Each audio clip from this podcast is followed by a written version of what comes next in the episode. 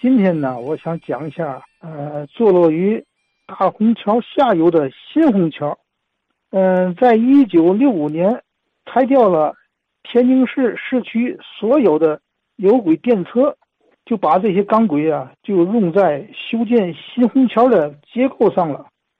在一九六五年以前呢，嗯，西沽西一庄地区的老百姓啊，如果出行，是吧，到市中心和到下边，只有过大虹桥，哎，走河北大街，呃，才能到这个呃市里头。但是在路途上呢，有点绕弯儿。呃，建设部门呢就想到了在河北大街上啊，就说北营门往北的方向。建一座横跨子牙河的一座铁桥。嗯，上世纪啊六十年代，天津市啊各个河道还可以行船，船呢不是小船，是槽子船。比如说这个地头恒大面粉厂，就是用的大槽子船呢来运面粉。这个新虹桥呢，呃，设计者们就可能啊考虑到啊这方面因素，所以啊就没有在子牙河上啊建桥墩。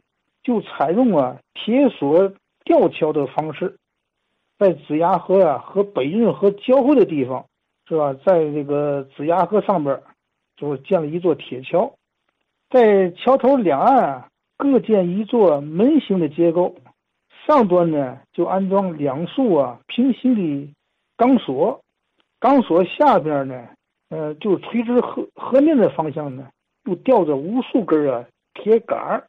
这些的铁杆呢，吊在桥面呃，桥的护栏呐，还有那个横梁，还有装饰栏杆等等吧，都是用这个废旧的电车旧道轨。桥建成后呢，将这个这个整体啊涂成绿色，就像这个邮局那个那种颜色。因为啊，离它上游不远处啊，还存在一座大虹桥，所以啊。就起名啊，叫新虹桥。呃，这座桥啊，呃，在一九六五年夏天呢，剪彩通力车。当天的傍晚呢，我还到桥上去看了看。那时候呢，我还很小，十几岁，呃，还在地头姥姥家住。这座桥啊，很长，是吧？因为这个子牙河呀，就比那北运河宽。这座桥呢，是两上下两车道，两侧呢还有人行便道。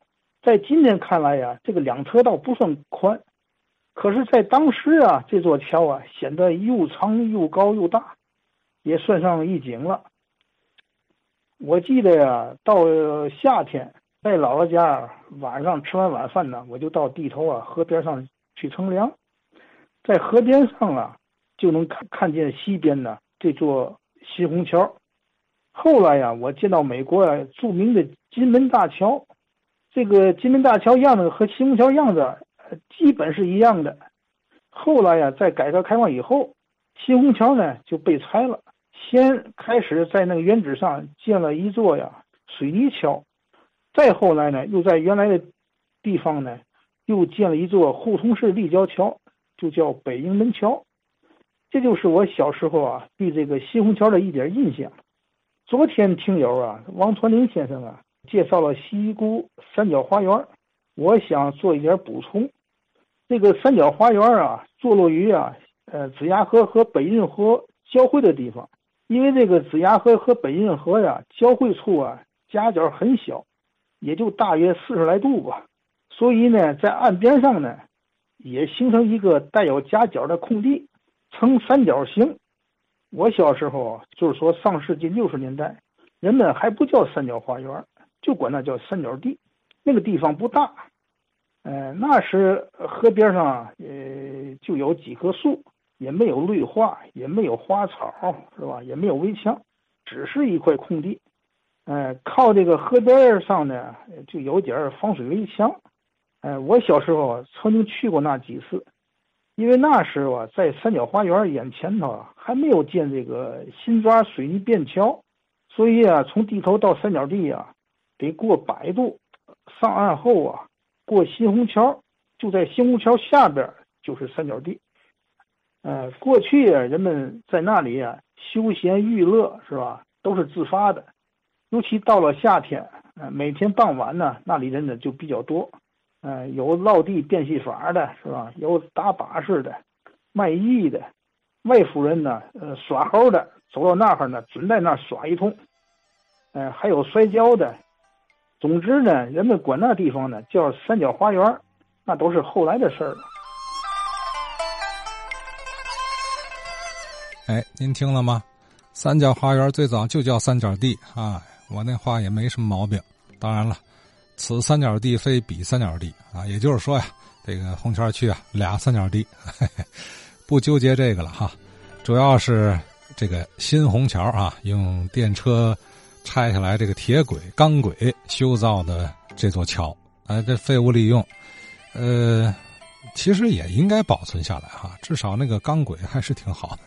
呃，有听友啊，确实给我发来了这个他曾经拍照的这座桥的照片啊，新虹桥，呃，吊桥啊，这个和刘先生刚描述的哎一样啊，就那意思。呃，也可以看到桥的边上就是这个三角花园的位置啊。